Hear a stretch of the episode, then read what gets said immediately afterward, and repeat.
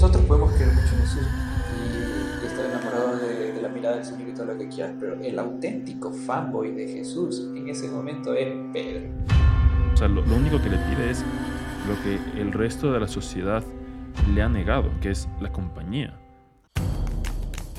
Bienvenidos a un podcast sobre The Chosen, la primera serie sobre la vida de Jesús y sus seguidores, para verlo como ellos lo ven. Soy Ignacio, quien a la vuelta de los siglos sigue intentando escuchar a Jesús. Y conmigo está otro amigo que igualmente busca escucharlo. Muy buena esa introducción. Yo solo quiero destacar que estoy vistiendo mi camiseta oficial de Chosen que me acaba de llegar. Estoy muy feliz y me siento súper fanboy. Y ayer que estuve en misa con esta camiseta decía, es lo más, no sé, como, como te decía en el ejemplo, es como ir de cosplay a una convención de anime. Más o menos así me sientes, como demasiado fan, pero al mismo tiempo no lo suficiente. Como, como el monaguillo que usa la sobreveste o el roquete. Exactamente, como monaguillo. Es como, es como, como cuando eres niño, ponerte ya como monaguillo creo que es suave, pasas. Pero ya adulto, ponerte eso sería como, no sé, tiene que estar la misa en latín para que no te sientas raro. No, no voy a usar eso, Dios, eso de curas. Ya basta, basta. eh, Exactamente. Bueno, hoy vamos a hablar del capítulo 6, ¿no? El siguiente capítulo de la serie. Eh, si quieres puedo empezar yo con un pequeño resumen y de ahí entramos ya en detalle. Dale, dale, comienza. Y dice así. En su regreso de Cana a Cafarnaum, Jesús y sus discípulos se encuentran con un leproso que pide a Jesús que lo limpie. Jesús lo cura y pide que no cuente a nadie el milagro y presente su ofrenda en el templo según la ley de Moisés. Mateo intenta convencer a Quinto sobre la naturaleza milagrosa de la pesca, los romanos no lo creen, pensando que es un truco de parte de Simón. Mateo busca a Simón y a Jesús para conocer la verdad. Todos se encuentran en la casa de Zebedeo. Jesús empieza a responder preguntas y enseñar a más y más gentes hasta que se forma una pequeña muchedumbre. Un grupo de amigos, intentando acercarse a Jesús y sin lograrlo, bajan a un paralítico desde el techo. Jesús lo cura pese a las advertencias de los fariseos. Los romanos dispersan a la muchedumbre, pero antes Nicodemo logra conversar con María Magdalena pidiendo una entrevista en secreto con Jesús. Hay un detalle interesante y creo que con eso podemos empezar. Este capítulo es la primera vez que el prólogo, por así decirlo, esta, esta escena anterior a la canción del intro, no es un flashback, o al menos no nos damos cuenta que es un flashback hasta unos minutos después, sino que es algo un poco más en el tiempo presente, ¿no? Y mm, te digo, me acuerdo la primera vez que lo vi, mm, me costó un poco entenderla, pero ahorita que ya la vi en segunda o tercera vez y ya conversando contigo de estos capítulos y de esta mentalidad eh, judía, judíaca, no sé, judea, judaica. judaica, esta mentalidad judaica que debemos tener, que nos ayude a entender mejor lo que se está viviendo. Y claro, entendiendo, como tú decías, eh, el poder político y el poder religioso están mezclados en la sociedad judía. Eh, ves en el leproso cómo el pecado y los males y las enfermedades están también mezcladas. Así como un rico se le piensa que tiene la bendición de Dios porque le va bien a un enfermo, a un leproso, a un, a un paralítico, se le piensa que es más pecador o que tiene el castigo de Dios porque sus pecados fueron tremendos. Y se siente eso en esa escena, ¿no? De verle cómo la sociedad le rechaza totalmente y cómo él le entrega lo último que tiene, que son estas herramientas de trabajo súper lindas, por una fracción de lo que valen y, tiene que aceptarlos porque es leproso, o sea, que, dura, que dura vida. Entonces fue como una buena introducción de meterte en el tema de, a ver, entiende lo que para los judíos significa estar enfermo. Para nosotros ahora eh, enfermedad y pecado están separados, ¿no? Realidades muy distintas. No lo vemos así. Tal vez habrá todavía algunas personas que, que vean en las enfermedades como castigos divinos. Eh, y ahora ya, y bueno, Jesús llegó y vino para enseñar que de ninguna manera eso funciona así. Eh, y es algo que también dice durante su, su prédica en la casa del Cebedeo, ¿no? De, no porque eh, tales personas de tal pueblo murieron cuando se cayó la torre, no significa que ellos hayan sido más pecadores que los otros que vivían en esa ciudad, todo lo contrario. Pero te ayuda a entenderte y meterte en la mentalidad judía. O sea, eh, el pecador, el, perdón, el enfermo, el, leproso, el paralítico, habrá sentido que sus pecados es lo que le llevaron a eso y, por lo tanto se habrá sentido mucho más indigno, mucho más, em, em, no sé, sucio espiritualmente hablando que el resto de personas que no veía. Ese sentirse indigno y, como dices tú, rechazado. Y ese, una, yo entendí que ese leproso estaba vendiendo sus herramientas para ir a buscar una, una cura que era con, con Jesús, porque decía que iba al, al mar muerto, a ver cómo era. Sí, dice que va al, está en eh, peregrinación al mar muerto. Al mar, al mar muerto, no sé si es que en el mar muerto había colonias de leprosos y todo, porque justo estos días, no sé, estamos hablando un poco de la lepra, que actualmente es una enfermedad que se puede curar, pero hay que, hay que tratarla. Y es algo que se transmite a través del aire, es una bacteria que empieza a, a comerse la, la carne, que ataca la piel y, y, y, demás fuera más adentro, por eso es que se va cayendo la nariz, las orejas, se te va cayendo los dedos de los pies y cosas por el estilo. Si es que, si es que no se la trata, actualmente ya hay un tratamiento.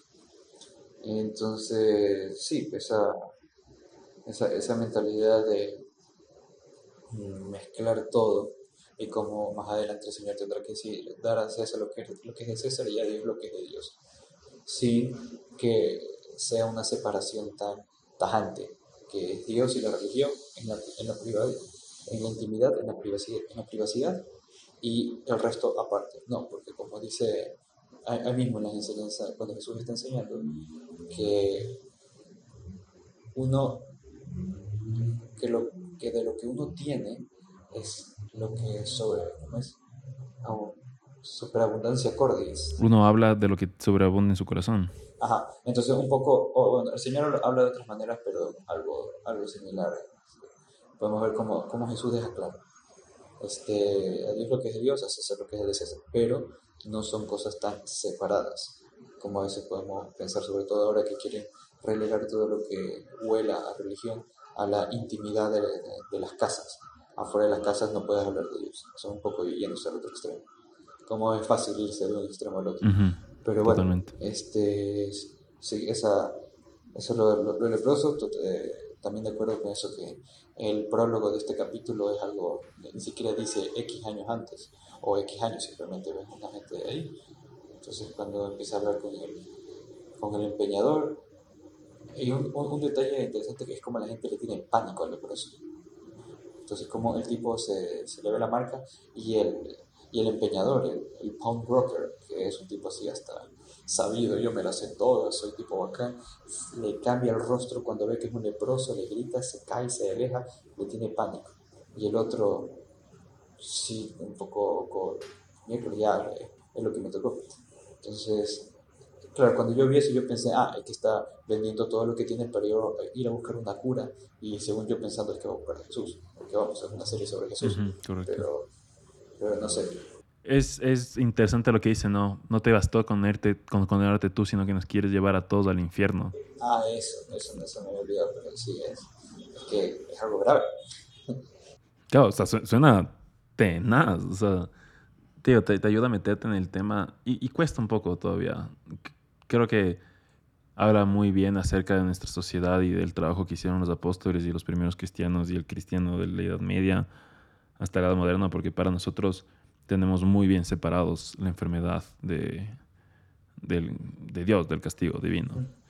Pero, Incluso, como dice... O sea, habla mucho del testimonio y del buen trabajo que hicieron los cristianos para que se transmita eso, ¿no? Ajá, y, y, y como... Y se fueron, digamos, yendo más allá de lo, de lo estrictamente necesario, como el tema de las obras de misericordia, que, que, dice, que dice el Señor que Jesús dice, porque cuando lo hicieron con el más pequeño, los hermanos de, mi, de, de, mi, de mis hijos lo hicieron conmigo, algo así. Lo hicieron con, esto, con este más pequeño, lo hicieron conmigo. Entonces, como vemos, eh, sobre todo al inicio del cristianismo, la, la importancia de estas obras de misericordia. No recuerdo quién es, no sé si es un santo o un soldado romano que luego se, se convierte, porque, eh, bueno, el sistema carcelario penitenciario no estaba tan desarrollado. Entonces, como vemos eh, cómo llevan a San Pablo de un lugar a otro, y era un preso, y llevaban más presos, los metían con, en los barcos que encontraban. No es que había un barco solo de esclavos, de, de, prisioneros.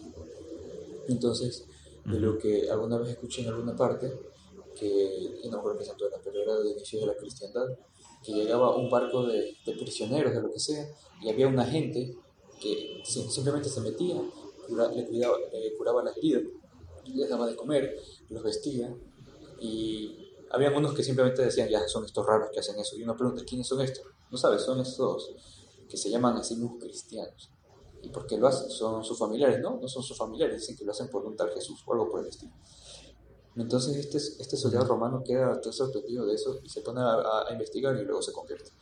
Eh, por, por, eso de, la, de, las obras de misericordia. Y justo este capítulo se llama Indescribable Compassion, una compasión indescriptible. Nunca había visto esa palabra en inglés, pero, debe ser eso, una compasión indescriptible. Cómo Jesús se compadece. Y lo, más bonito es que no es solo la compasión de Jesús, sino que cómo la transmite a los demás. La misericordia, de, Jesús, le dice el mismo Jesús a Santa Faustina Kowalska. Entonces es bonito como, eh, este, como Jesús Maestro es capaz de hacer eso, de, transmitir eh, eso a sus discípulos para que ellos también lo vivan con la misma pasión con que lo vive él. Creo que ahí podemos entrar directamente a hablar ya de la escena. La primera curación, hay dos curaciones, dos milagros en este capítulo, que es el doble de lo que hemos recibido en, normalmente por capítulo de, nivel de milagros. Si quieres, entremos a hablar de la primera. Eh, a mí me encanta este detalle del, del, del, leproso cuando llega y se presenta. Lo primero que le dice a Jesús es, no te apartes de mí, ajá, don't turn away from me. Como, como no, no te vayas, no te apartes de mí. Y no sé, se me hizo súper, es, es, una palabra muy desgarradora, por así decirlo. O sea, te, te habla del... Una súplica, una súplica desgarradora. Es una súplica desgarradora, por, totalmente. Porque no te habla, no es un pedido de curación eh, inicialmente. O sea, lo, único que le pide es lo que el resto de la sociedad le ha negado, que es la compañía. O sea, eres completamente apartado. Eh, entiendo de que eh, entre leprosos sí había como un cierto nivel de comunidad, pero ahí no, no quisiera entrar en ese detalle, pero pero en la obra o en, la escena lo que te muestran es eso. es, un, es un señor que no tiene absolutamente nada. Y, y, lo ves en la ropa, como tiene la ropa completamente destrozada. Y le hace esa súplica, como, no, no te apartes de mí. Y como cae de rodillas. Eh, y como todos los discípulos eh, se asustan, se ponen atrás, eh, incluso... Incluso uno saca el cuchillo. Ajá, Juan saca el cuchillo, exactamente. Y Juan, que es como el más... más joven. Ajá, más joven eh, iba a decir como el más niño, más inocente de todos ellos. No, sé si inocente es la palabra, pero el más... sí, como... Eh, a diferencia de... O sea, Pedro habría... A diferencia de Simón y su hermano, que son como más fuertes, más agarrados, más así, luchadores, se ve que es como más fresco en ese sentido. Él saca el cuchillo. Bueno, no por nada después será llamado eh, los hijos del trueno, él y su hermano Santiago. Pero bueno, sí. Pero sí, es, es un tipo que que, eso, que saca el cuchillo porque entiende la gravedad de la, de la enfermedad, tanto de un punto de vista eh, corporal como, como, espiritual, diciendo no, no, traigas el infierno acá. Y la mirada de Jesús cuando, cuando reprende a los, a, los, a los discípulos, porque no los, tranqui o sea, los tranquiliza y se da la vuelta. Pero la mirada que tiene Jesús, que es, es, una, es una mirada de esta cierta manera enojo, con el que le regresa a ver, de ahí se da la vuelta, ve al, ve al, ve al leproso y le cambia la mirada y se acerca, ¿no? Y le dice a todos como, quédense ahí. Y no sé, es, es un diálogo espectacular eh, y está súper bien logrado, como Jesús le dice, ¿no? Como, no me voy a apartar. Eh, y, e, y, solo eso ya como ves que le cambia totalmente al leproso su, su, vida. O sea, como eh, de cierta manera se le va la tristeza. O sea, se le queda la tristeza completamente de lado. Eh, y el man ya empieza a sonreír y, empieza un poco a llorar. Sí, el tipo, claro, eh, apartado, siendo apartado toda su vida, que todo siendo un, las heces de, de la sociedad, eh, lo va siguiendo de, de, lejos y no se atreve a decir, hola, aquí estoy, sino que desde lejitos escuchamos primero cómo María, María grita y todo el mundo ve un leproso, se empieza a tapar la boca, saca el cuchillo diciendo, aléjate. pero el tipo se queda a la distancia y llama, llama a Jesús. Eh, ya lo que coge decir de, de, la oración de Jesús, pero bueno, yo, me fijé sobre todo eso, en, ese, el no te aparte de mí. Eh, ¿y, por qué este, ¿Y por qué este tipo sigue a Jesús? Porque escuchó que una hermana suya eh, vio lo que vio Jesús, lo que hizo Jesús en la, en la boda. Entonces el tipo desesperado, pero también, bueno, eso, desesperado y, sabiendo que lo, la única solución o la única solución que tiene Jesús, pues va y sin importarle, sin importarle nada, ¿no? Eh, entonces ahí vemos como el, el, famoso, si, si tú quieres puedes hacerlo, si tú quieres puedes curar, que hemos escuchado en la Biblia. Eh, y todo este capítulo en general es, es eh, darle un poco, es, es imaginar mejor la Biblia, es el, como decía San José María, el auténtico ponerse como un personaje más. Porque vemos en la Biblia que aparece un leproso que dice, eh, si quieres puedes curar. Jesús dice, quiero, queda sano, queda curado. Y el leproso le agradeció y, dijo que, Jesús le dijo, no le digas a nadie, pero anda, preséntate al templo. Y más, ok, se fue. Pero nos olvidamos de toda esa parte humana. La enseñanza está clara. Jesús, siendo Dios, puede curar a aquel que tiene la fe suficiente de ir a buscar. Porque como el leproso, eh, pues, sí, es cierto que está desesperado, pero ¿por qué no todos los Porque no todos tenían fe. Y porque hacer eso suponía también un riesgo para el leproso. Porque lo podían apedrear de lejos, lo podían matar porque era. Porque, ah, cierto, porque te que, que había ciertas normas que debían seguir todos los leprosos que estaban en el, en el Pentateuco, es en el Deuteronomio o en otro libro de estos de Moisés, que es todo el que es leproso tiene que llevar los vestidos este, desgarrados, cubrirse la cara y, este, y llevar campanas para que cuando la, para que, se sepa para que, toda la gente sepa que es leproso y apartarse. Entonces, un leproso sabía que un leproso te tenías que apartar. Por el bien de la sociedad, eh, tenías que hacerlo. Pero claro, poco a poco se fue pensando que ha sido mal, está maldito por Dios, está poseído por demonios y todo eso que ya hemos hablado. Y ese leproso que va, no arriesga su vida, porque fue, porque fue a arriesgar su vida. Y a veces nosotros decimos, bueno, estoy en la miseria, estoy, estoy, en, estoy en la inmundicia, pero ya, al menos que estoy. El leproso no se contentó con eso, sino que quiso eh, salir, eh, poner los medios para salir de, esa inmundicia. Entonces ahí obviamente podemos hacer nuestra comparación con el estado del alma y todo lo que quieras.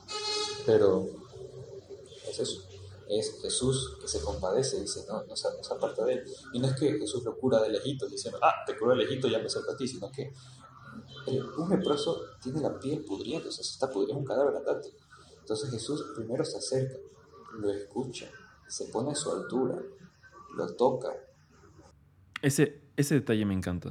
O sea, como en un inicio cuando el, el, leproso está arrodillado y le pide al Señor, como, si quieres, puedes curarme. Eh, y como el Señor se le pone a su nivel. Ese detalle es, es impresionante. O sea, y habla mucho de cómo, de cómo Jesús es con nuestra vida, ¿no? Em, a veces podemos pasar el riesgo o, se nos puede pasar por la cabeza. O, tal vez simplemente no lo vivamos porque no lo podemos ver. Y ya es, involucra mucho un acto de fe, de pensar que Jesús es el mismo de hace dos mil años y que está vivo y que sigue actuando y que es la misma persona que habló con los apóstoles y es el mismo que lo vemos en la serie. Eh, es exactamente el mismo. Y cuando vamos a misa eh, y cuando comulgamos es exactamente la misma persona y que cuando Jesús nos pide algo es exactamente el mismo pedido que los estaba haciendo los discípulos en su momento. A veces se nos... Creo que el no tener ver, o sea, el no verlo y involucra tener mucha fe, un poco cuesta eso, pero me encanta eso como Jesús eh, y muchas veces en nuestra vida vamos a poder sentir eso, o al menos yo he podido sentirlo, como el Señor se te pone a tu altura. Como usando el latinazgo que tengo que utilizar porque no sé si puedo utilizar otro. Jesús erit et, et odie, ipse et in secula. Jesús es el mismo de ayer, hoy y para siempre. Eh, es el mismo. Exactamente, es el mismo. Y, y, es muy bonito, es muy bonito ver cómo el, el, este, esta persona en humildad se, se, se, bota a los pies del Señor a pedir, y el Señor se acerca y se pone a su nivel. O sea, te, te, habla mucho de cómo Dios es con nosotros. O sea, Dios no te ve desde arriba y desde arriba te dice tú lo que sea, sino que siempre se va a acercar y te va a intentar ver a los ojos y ponerse a tu nivel. Eh, para este leproso el curarse de la lepra no era, una, no era solamente una sanación de alma, perdón, de cuerpo, sino era una sanación de alma, era, era que se te perdonen los pecados hasta cierto punto, ¿no? Eso es, más bien, pedir el, perdón. O cuidar, curar la conciencia que piensa que es pecador. Exactamente. Que se siente pecador, que si ha sido rechazado por la sociedad es que tal vez hizo algo malo, que Dios lo condenó con la lepra. Al menos eso es lo que pensaba esta gente. Y cómo Jesús tiene que ir después con infinita paciencia, decir, no es así. No es así. Como también en otro, en otro capítulo, en otro pasaje del Evangelio, que dice, esta, esta enfermedad es para la gloria de Dios. Diciendo, es la voluntad de Dios, de aquí puedo sacar cosas más grandes, pero necesitan fe. Y como si no le daba la lepra, típico este tipo, ok, le pasó una mejor vida, pero primero no se habría encontrado con Jesús. Y segundo, pues tal vez habría perdido el alma, o tal vez no, o, su felicidad no habría sido tan plena que si, eh, no habría sido tan plena porque no se habría encontrado con el Señor. Entonces a veces de los males viene, de, de, los grandes males Dios saca grandes bienes, si es que buscamos al Señor. Creo que eso. habla mucho de acerca, o sea, creo que puede ser un mensaje que resuene mucho para este año en el que vivimos y que estamos viviendo. Eh, con todo lo del COVID, con la enfermedad, con tantos dolores, eh, tantas enfermedades, tantos fallecimientos, entender que la enfermedad siempre ha sido un, un medio que a veces el Señor se sirve para acercarnos a Él y, darnos una perspectiva real de lo que es la vida y, y, de lo que es verdaderamente importante, ¿no? Cuando estás, así como hablábamos en otro capítulo de nuestros abuelos, y decíamos que cuando ya estás mayor y ves que ya tu vida tiene, tiene, tienes poquitos años más de vida, las cosas cobran sentido y ya le das importancia a lo que es importante, la familia, eh, Dios, de estar cerca, de, de, los tuyos, de querer, del amor, y por encima del dinero, triunfos, reconocimientos, plata, bla, bla, bla. Creo que la enfermedad también es un, es un buen, por así decirlo, evangelizador. Te da una buena perspectiva de lo que es la vida, ¿no? Y, eh, pero ahí es importante lo que decías, hay que llegar con humildad, como llegó el, el leproso, porque si uno así se pone se, se, puede angustiar o se puede ahogar en su enfermedad, lo único que va a encontrar es mayor desesperación y mayor temor y mayor miedo. Y, y la enfermedad en sí no es buena ni mala moralmente hablando. Ya es lo que uno puede hacer de esto. Claro, ya poniendo un poco doctrinarios, doctrinarios eh, ver la enfermedad y el sufrimiento como, como la cruz del Señor. Pero no, eso, eso, no ha pasado en este capítulo. Pero bueno, la enfermedad de, la enfermedad de sufrimiento son, eh, son también eh, fuentes del, del, compadecimiento del Señor. Jesús que se compadece, Dios que, que sufre con el sufrimiento de aquellos que aman. Y vemos que Jesús, al ver al leproso, se compadece. Vemos cómo, eh, ¿cómo se llama el actor? Jonathan Rumi. Jonathan Rumi. Como Jonathan Rumi, que ha hecho un papel espectacular al reflejar eh, sutilmente las emociones de un Jesús hombre, que, que el Señor se compadece. Tú ves, oye, el tipo está compadeciéndose, como el, tipo está compadecido, le duele el sufrimiento del otro. Y más adelante con el otro, con el otro milagro vemos que Jesús se compadece eh, y, tiene su atención clara en, en, la fe de, aquellos amigos.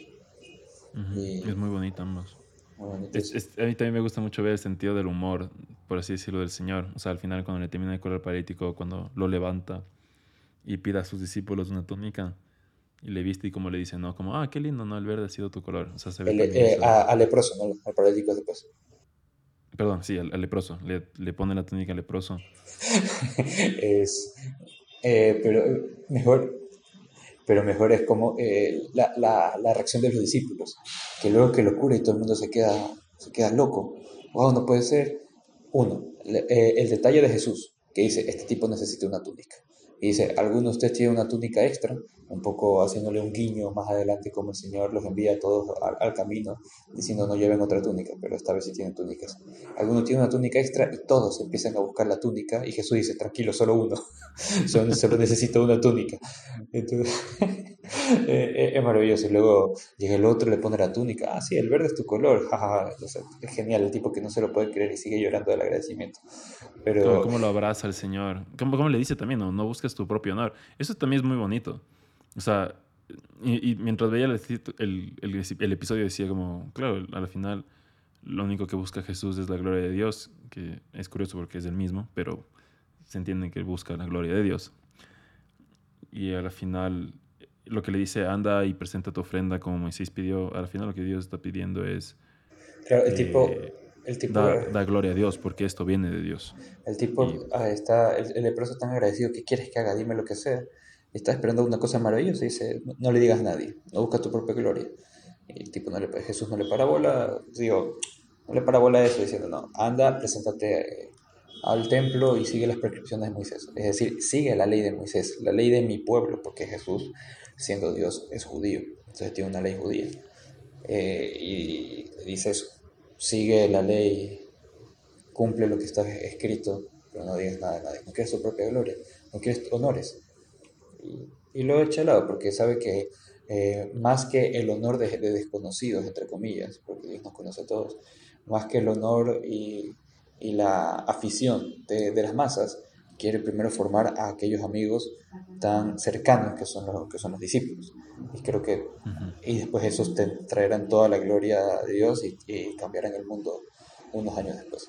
En ese mismo pasaje, en ese mismo pasaje hay un detalle que cuando Jesús se pone, se pone a hablar copto, eh, en egipcio, y empieza a hablar con la mujer egipcia. Dice, no, sos egipcio, y se pone a hablar eh, el mismo idioma. Ahí me, me pareció genial porque, ¿y tú cómo sabes eso? Es que yo de niño viví en Egipto. ¿Por qué? Porque tuve que huir de Herodes. A ver, como viviste en Belén, Primero, ¿por qué eso es importante? Porque dicen las profecías que el Mesías iba a nacer en Belén, en Belén de Judá. Y tú, Belén de Judá, no eres ciertamente la más pequeña de todas las ciudades de, de Judá, pero de ti nacerá un Salvador. Dice, no sé si es Isaías o, no sé, alguna profecía. En- Sí, uno de los profetas dijo eso. Ujú. entonces, eh, primero, los, los discípulos que no, que no entienden mucho, tal vez no, no tendrían tan, tan acuore, tan, tan en conciencia las, las O profecías. sea, en principio, en principio, todos ellos, al menos los hombres, tuvieron que ir la al colegio. Torah eh, que en este caso es ir a la sinagoga Ajá. a aprender de las Sagradas Escrituras. Y sí se nota que el, un poco el, el que mantiene el diálogo ahí es Santiago el, el Big James, Santiago el Mayor. Y se ve que Big James tiene como tal vez un poquito más de conocimiento, como que tal vez prestó más atención Ajá. en clase. Porque es el que dice, como, ah, estuviste durante la masacre de, de los inocentes. Dijo, sí, y, y él explica, ¿no? Que Herodes mandó a matar a todo niño que sea Ajá, menor de dos En años. Belén y demás. Entonces ahí ya Jesús, y lo mejor es que el tipo tranquilamente lo dice y está dando, dando a conocer las profecías, porque los discípulos dicen, es el Mesías y todo lo que quiera, pero hay unas cuantas co- condiciones que debe tener ese Mesías según las profecías, que tiene que ser de la tribu de Judá, que tiene que haber nacido en Belén, que también tuvo que pasar en el exterior, porque para que se cumpla la profecía, yo, yo llamé a mi hijo de Egipto, como eso donde está en Lucas, cuando, cuando tienen que huir a Egipto. Entonces hay un montón de profecías que se van cumpliendo porque... Correcto. Ahí, ahí yo tenía una pregunta que te quería hacer a ti. Yo capaz que tú sabes un poco más. Eh, bueno, al final todo el Antiguo Testamento y las grandes figuras del Antiguo Testamento son una prefiguración del Señor. Y, y a la final, bueno, Moisés, eh, él se salvó de la masacre de los egipcios que mataron a todos los niños varones de menor cierta edad para reducir el, para reducir el, el poder que tenía el pueblo judío en Egipto, el miedo que tenía el faraón de que el pueblo se, sube, se subleve. Eh, y a la final es lo mismo lo que le pasó a Jesús, solo que en su pueblo, en Belén, ¿no? O sea, Moisés se re- fue salvado de la masacre de esos niños inocentes. Jesús fue salvado de la masacre de esos niños inocentes. Sí, y eh, la misma figura de Moisés es una prefiguración imperfecta de lo que sería el Mesías, porque, ¿sabes qué? No me he dado cuenta de eso que acabas de decir, porque claro, también Moisés fue salvado, salvado de las aguas, salvado de la muerte cuando era niño, y luego será quien hable cara a cara con Dios. Bueno, cara a cara más o menos, porque, Jesús, porque en teoría, según lo que he leído, Dios como que le daba la espalda o estaba de una manera velada, pero Moisés hablaba en presencia de Dios, por eso su rostro era luminoso como el relámpago y por eso Moisés tenía que llevar un, un velo porque el resto del pueblo judío del pueblo judío no podía verlo a la cara porque le, le brillaba por estar hablando con Dios. Y asimismo también Moisés es quien a veces debe aplacar entre comillas la ira de Dios. Cuando los eh, cuando baja con los con el decálogo con los diez mandamientos el pueblo judío se cansó de esperar y, y hizo su propio su propio Dios su ídolo su becerro de oro Entonces Moisés se enfada, rompe las tablas, los empieza a carajear y, Dios le dice, tienes razón, voy a destruir a este pueblo y de ti, Moisés, nacerá un nuevo pueblo escogido. Y ya Moisés se da cuenta y se chuta. Y empieza a hacer el, el papel de sacerdote, sacerdote que es aquel vínculo, puente entre la divinidad y la humanidad en toda la historia de la, de la, humanidad. Esos son los sacerdotes. Entonces Moisés hace sacerdote y le empieza a aplacar la ira. Y dice, no, no se diga de ti, Dios, que, ¿qué van a decir los egipcios? Sacó a su pueblo para matarlo. Oye, no, no por tu nombre tú no puedes hacer eso. Y, Dios, ya, ok, tienes razón, tienes razón. Pero este pueblo tiene que todavía, tiene que expiar eh, bastante. Entonces, eh, sí, la, Moisés es esa figura del sacerdote que luego será de manera más perfecta Cristo, siendo Cristo el auténtico vínculo, porque es Dios y hombre. Moisés solo hombre, que es escogido por Dios para que eh, dé sus mandatos, sus órdenes, sus deseos al pueblo. Ahorita que hablamos, estamos hablando de Moisés. Eh, me parece que esta, esta escena en este capítulo, que tal vez pase un poco desapercibida, no, no desapercibida, pero que no va tanto en la narrativa de Jesús y los discípulos. Esta conversación que tiene Shmuel con, con Nicodemo es muy interesante si vemos de este lado, ¿no? Eh, Nicodemo. Y como habla de los saduceos, como los saduceos solo respetan cinco libros. Sí, no, es maravilloso. Nicodemo me está encantando como personaje, como búsqueda. Y me enternece porque es un viejo y es un sabio, pero es el que está abierto al misterio, está abierto a, a Dios. O sea, me, encanta esa... y, creo que la lección que da es súper, como dices, es súper sabio. O sea, es, es, una gran sabiduría lo que dice de... Eh, porque tú veas, o sea, porque si, si tú crees en Dios y ves que Dios hace algo que está fuera de lo que Él ha dicho, ¿tú qué pensarías? ¿Que Dios es el que se equivocó o tú te estás equivocando en cómo interpretaste lo que Dios dijo? Eh, y siento que es algo que, no sé, lo sentí muy actual. O sea, como, como nosotros, ahí podría hablarte de, dos partes.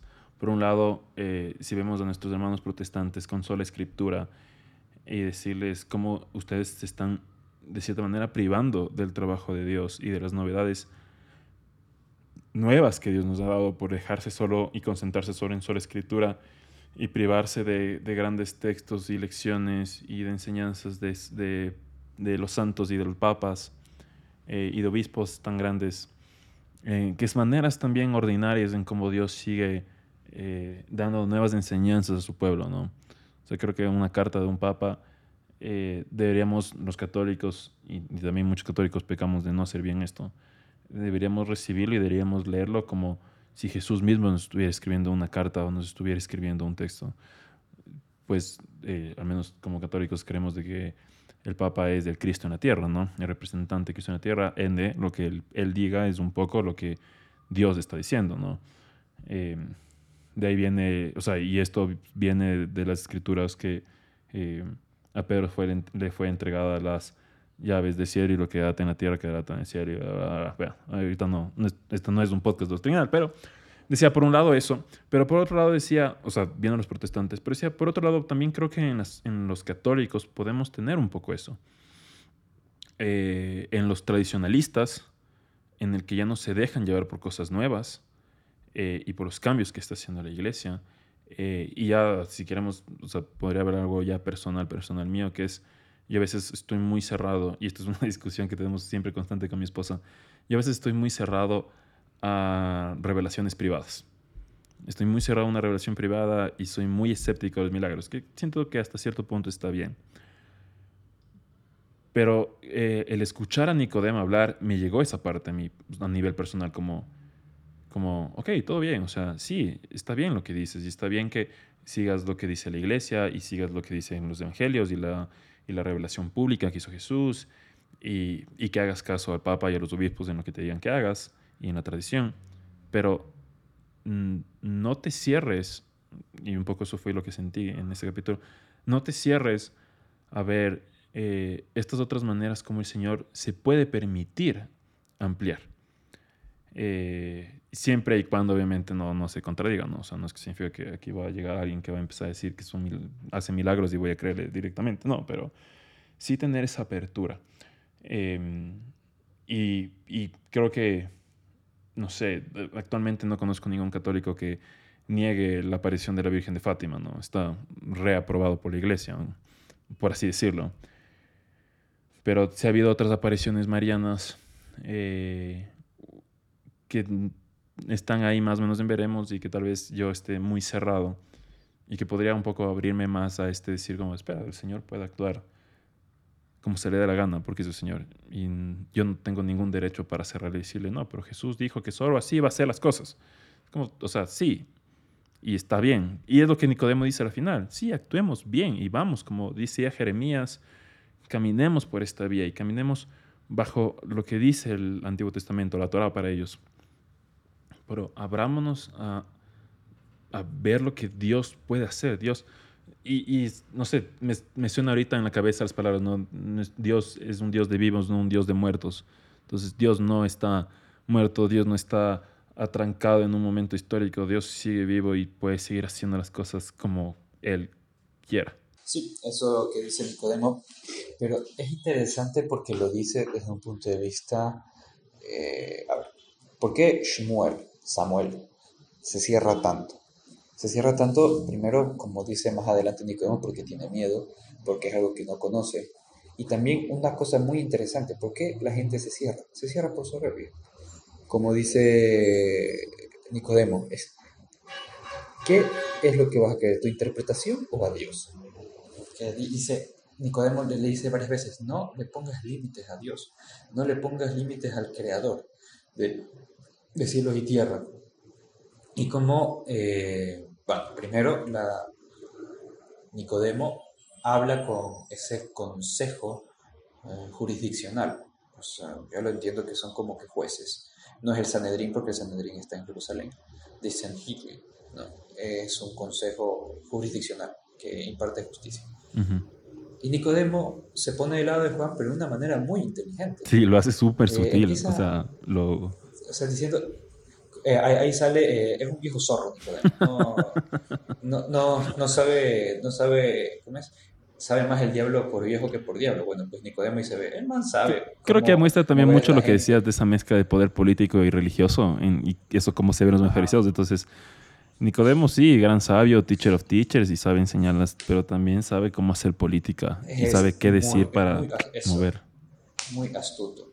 Entonces, como ningunea a Juan, está loco, lo otro acá, entonces no creo que lo no creo que fue oportuno encerrarlo porque eso es darle un pedestal y lo hace con una política que dices, oye, qué bien este man. Y como uno ya ha visto la conversación anterior, dice, puede que se fue enfadado con Juan, pero sabía que Juan estaba diciendo cosas correctas. Y al hablar sale que Shmuel fue el quien, quien mandó a, encarcelarlo. Y eso nos dice una cosa, que será tan importante para entender por qué el miedo de los discípulos a que Jesús haga signos públicos, que explica mejor el panorama político de la época. Los fariseos no son una secta, una secta de gente, de una élite religiosa y social, son tipos que auténticamente tienen poder. No es como si ahorita, si ahorita un grupo de, de, sacerdotes empiezan a decir como, no sé, que votemos por X presidente o lo que sea, le, pararíamos cero bola. O sea, sería como, vea, cura, usted vaya a la iglesia, no joda. Vaya, vaya a eso, por, a lo mucho se le puede hacer una campaña fea en Facebook. Pero claro, no, no es lo que eran los fariseos. y lo que dice Jesús luego en el mismo capítulo, lo mejor de nosotros porque la percepción pública era, estos son lo mejor de nosotros, hablando como judíos, lo mejor, los mejores de nosotros mismos. Y este Nicodemo al hablar lo deja de lado, entonces ya vemos como el poder que tienen los fariseos. Incluso este Shmuel, Shmuel que es como, yo entiendo que es el jefe de la sinagoga de Cafarnaum, es lo que más o menos entiendo. sí, como que es el discípulo más cercano de, de, Nicodemo o al menos es el discípulo más importante en Cafarnaum. Como más adelante en esa conversación que tiene Nicodemo con, con Shmuel, dice, a ver, pero teachers, teachers, eh, maestros, maestros, yo he prestado atención a todas tus enseñanzas, todo lo que ha salido de tu, de, de tu boca, todo lo que has dicho, todo lo que has enseñado, maestro de maestros. Y una cosa bellísima que le dice Nicodemo, todos somos estudiantes. Entonces me parece maravilloso como un tipo viejo que a veces pensamos que el viejo que sí, que es cerrado, que ya está muy lleno de sí mismo, y que muchos viejos pueden ser así, pero este no, este sigue buscando sinceramente a Dios, sigue buscando la verdad en las escrituras y por eso el conflicto que él tiene al inicio, que dice, oye, sobre todo cuando se, cuando se topa con, con la poseída, que, que es María, eh, vemos a ese Nicodemo que se ha topado con algo que no puede explicarse y no se cierra, se abre al misterio. Y cuando le dice eso, no le pongas límites a Dios. Y le dice a Shmuel que date cuenta lo que de una manera muy elegante, muy docente, muy política, le está diciendo, no seas soberbio. ¿No es, tu interpretación o es lo que Dios ha dicho? No te cierres a, tu, a solo tu interpretación. Entonces eso me, parece, maravilloso. Hay un detalle súper fuerte que le dice Shmuel, lo de eh, tengo miedo porque ya no puedo predecir lo que nos vas a enseñar. Entonces, a la final, ¿qué es lo que quieres? ¿Quieres conocer o quieres aprender, conocer la verdad? ¿O lo único que quieres es satisfacer tu necesidad de que estás en lo correcto? Es esa la diferencia. Y, y esas palabras como que yo no te puedo predecir lo que dices. Y, claro, para Nicodemo es como, fuck, o sea, lo que tienes que es abrir tu mente a aprender lo que el Señor quiere decirte. No, o sea, esa escena es una escena, creo que es un, es un muy paréntesis al resto de lo que pasa en el episodio, pero refleja mucho eso de, mira el resto del pueblo cómo están abiertos a lo que Jesús enseña y diga, versus estas personas. Eh, eso se parece, se parece un poco a las herejías de, de la primera época de la cristiandad. Por ejemplo, el arrianismo, el famoso arrianismo que niega la divinidad de Cristo porque filosóficamente y teológicamente era difícil de explicar. Entonces, ¿qué es lo que hacen los sabios y los entendidos? Se cierran y dicen, es que Jesús es el Mesías, pero no es Dios. Es el Hijo de Dios, pero no es Dios. No me acuerdo muy bien cómo era exactamente, lo interesante es que la herejía, la herejía obviamente mucha gente lo cree, pero principalmente son sacerdotes y obispos. Hay quienes llegan a afirmar que llegó un momento en que el único obispo que no era arriano era Atanasio, San hmm. Atanasio, de ahí el símbolo atanasiano, incluido el Papa. En esa época hubo un Papa arriano y es el primer Papa que no es santo. Oh. Eh, pero ¿qué es lo interesante de esa, eh, de esa herejía que siguió perdurando durante siglos? Pero en el, momento más grave, donde parecía que ya por fin se acaba el cristianismo, los curas y los obispos convencidos del arrianismo ¿Quién no está convencido del arrianismo? El pueblo raso, el pueblo fiel. Porque se van, eh, se van eh, enseñando, van enseñando las tradiciones que les fueron dadas. Saben que Jesús es Dios y ya, no les interesa nada más porque ellos buscan a un Dios que los salva, no buscan un Dios que puedan entender. Entonces ese es un gran problema que podemos tener los que intentamos entender mucho los que estudiamos hasta cierto punto, que nos quedamos en mis concepciones, mis interpretaciones. Y bueno, el arrianismo vemos que no, que no siguió adelante porque Diosito no quería que, como había dicho, y las puertas del infierno no prevalecieran sobre ella. La iglesia siguió adelante, pero por, por el pueblo fiel, a pesar que los sabios y los entendidos estaban confundidos. Y vemos como Jesús dice, Padre, te doy gracias porque le has ocultado esto a los sabios y los entendidos y los has presentado a los humildes. Cosas ahí más o menos similares. Y como dices tú, ¿dónde Jesús habla? Habla en los slums, en los suburbios. No es en la parte bonita de la ciudad, sino con la gente sencilla y humilde. Porque son los que están ahí, están ahí atentos y receptivos. Y otra cuestión interesante de la, de la sociedad.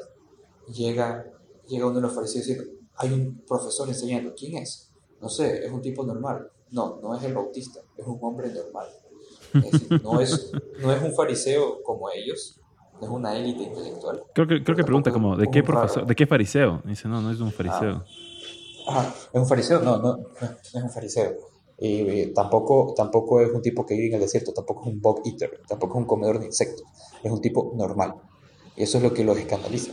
¿Cómo un tipo normal que no ha sido eh, eh, ¿cómo sería? Que no ha estudiado, que no ha sido formado en nuestras cátedras, entonces, eso es lo que los desconcierta a ellos. Y es lo, maravilloso de eso. Y, eh, bueno. Ahí, quiero decirte un detalle: que hay, hay, un detalle importante que quiero decirte. Es, el Jesús al final nos llama a todos.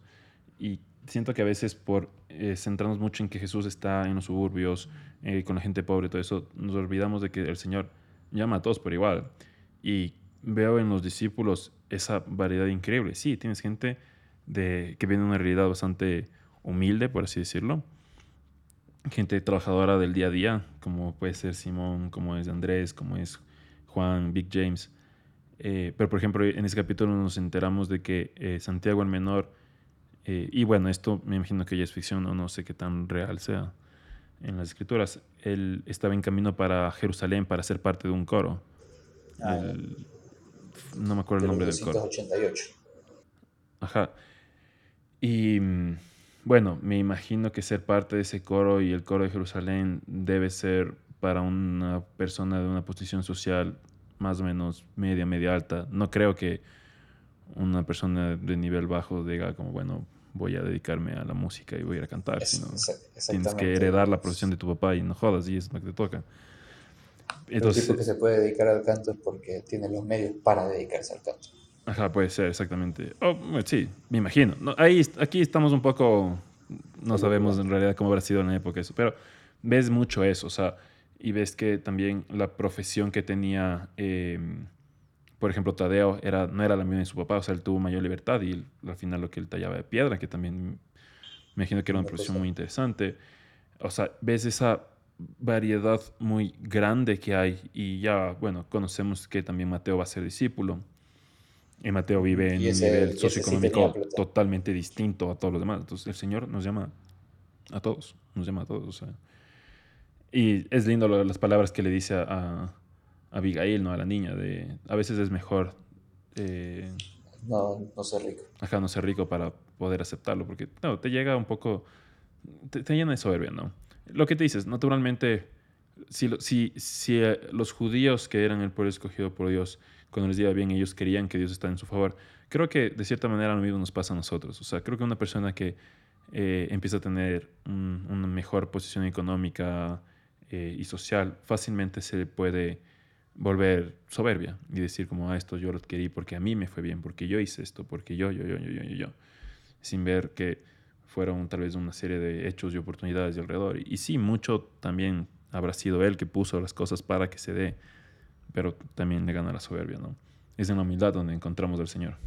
Con ese pequeño discurso que me enviaste una vez del Governator, de Arnold Schwarzenegger, que dice, no existe el self-made man, me dan cuenta que llegó y con ayuda de la gente llegó a hacer lo que hizo. De la misma manera, estamos, eh, nuestra naturaleza humana nos impide hacer las cosas solo. No, no podemos. Desde que, no, es que yo pedí un, un préstamo y yo solito lo saqué adelante, bueno, pediste el préstamo. No es que yo saqué adelante mi negocio, bueno, porque dependía de otras personas. Entonces nos olvidamos que vivimos en una sociedad y que tenemos que vivir en ella, no simplemente sobrevivir de ella. Sí, y por eso, por eso, es tan importante la, lo que Jesús al final quiere que todos nos, nos amemos como hermanos, que, que, cuidemos, bueno, más adelante San Pablo lo dice en un contexto de eh, alter arterius era portate, eso tenía que, que lanzarte otro latinazo. o sea, carguen los, los unos las cargas de los otros. Por eso lo dice ya en un contexto de ustedes que son hermanos cristianos, todos somos santos cristianos, eh, saludos a los santos de X, lleven los unos las cargas de los otros. Un poco, eh, imagínate que San Pablo al inicio tenía que recordarles eso, es decir, se tendría que haber, eh, y, también, y también San Pablo que dice que en, las, en, la, en la fracción del pan, que era la misa de esa época, que todavía la, la cosa se estaba pensando, entonces se ve que tenías la fracción del pan, que era recordar la última cena, pero antes tenías una, un banquete que está muy metido en, la mentalidad judía, en la mentalidad semita, el tema del banquete como lugar de, de, reunión. Entonces, como en ese banquete decía, ¿cómo es posible que hay unos que, se, que están borrachos y otros están muriendo de hambre? Compartan, cuídense entre ustedes. Eso lo dice San Pablo al inicio. Es decir, desde el inicio hay gente que hace tonterías. ¿Por qué? Libertad humana, gente que no entiende, gente que se forma y mucha gente tuvo que haberle hecho caso.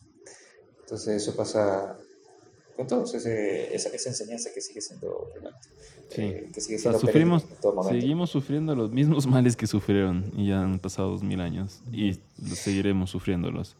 Ajá, un detalle, entonces estamos ahorita, hemos, hemos escuchado las palabras de Nicodemo, eh, pero bueno, pasemos a Jesús. Jesús está en los suburbios de Cafarnaúm. llega a la casa de, de Zebedeo y Salomé. Ahí, ahí solo quiero dar un detalle que me pareció, y eso no me di cuenta ni la primera ni la segunda, sino la tercera vez que lo vi. Salomé hace oración contemplativa. O sea, la señora Ah, sale y hizo oración contemplativa. O sea, solo le queda viendo a Jesús y dije, la primera vez que vi me pareció súper lindo, como qué bestia, cómo le ve, la fe que tiene, sé que Esta tercera vez fue como, ella está haciendo oración contemplativa, está mirando el rostro Ajá, de Dios. inter- interesante. Yo lo había visto más. Ok, creo que se quedaron sin ideas y simplemente hicieron algo un poco extraordinario. Porque yo, yo cuando lo vi fue. "Mm, Me parece que está muy forzado. Pero bueno, como dice, sí, mejor veámoslo de esa manera. Fue oración contemplativa. Pero al inicio, al inicio fue "Mm, muy forzado, no me gustó. A mí me gustó desde el inicio cómo la señora se queda así maravillada. Y bueno, queda- y Salomé, le dice- Salomé es una de las mujeres que sí se habla de, sí se habla de ella en los evangelios, ¿no? Y se Ajá, ve que que ella va y la- le pide al la- Señor, oye, mis hijos, porfa, acolita. madre de los hijos del trueno y también la sirve al Señor, el- el- las mujeres que, que- que sirven al Señor en su ministerio público. Una de esas es Salomela de Santiago, dice, era la madre de Santiago. No, era la madre de... Sí, Santiago. Sal- creo, creo que, creo que es esa Salomela que... Ajá. Entonces, digo, me pareció, digo, la primera segunda vez me pareció lindo, o sea, decir cómo esta señora eh, se queda impresionada por la imagen de Jesús. Pero digo, esta tercera vez fue como, esta señora está contemplándolo. O sea, está haciendo oración contemplativa. Eh, Y una de las cosas también de ese momento que me pareció muy chistosa es como eh, Pedro no está y Zebedeo le preguntó a los hijos, ¿y dónde está Pedro? Lo tengo que ir a sacar de la taberna. Entonces, ¿cómo, eh, ¿cómo se conocen tan bien que a veces no eh, se pasa, No se- se no se tienen un poco fe. los defectos?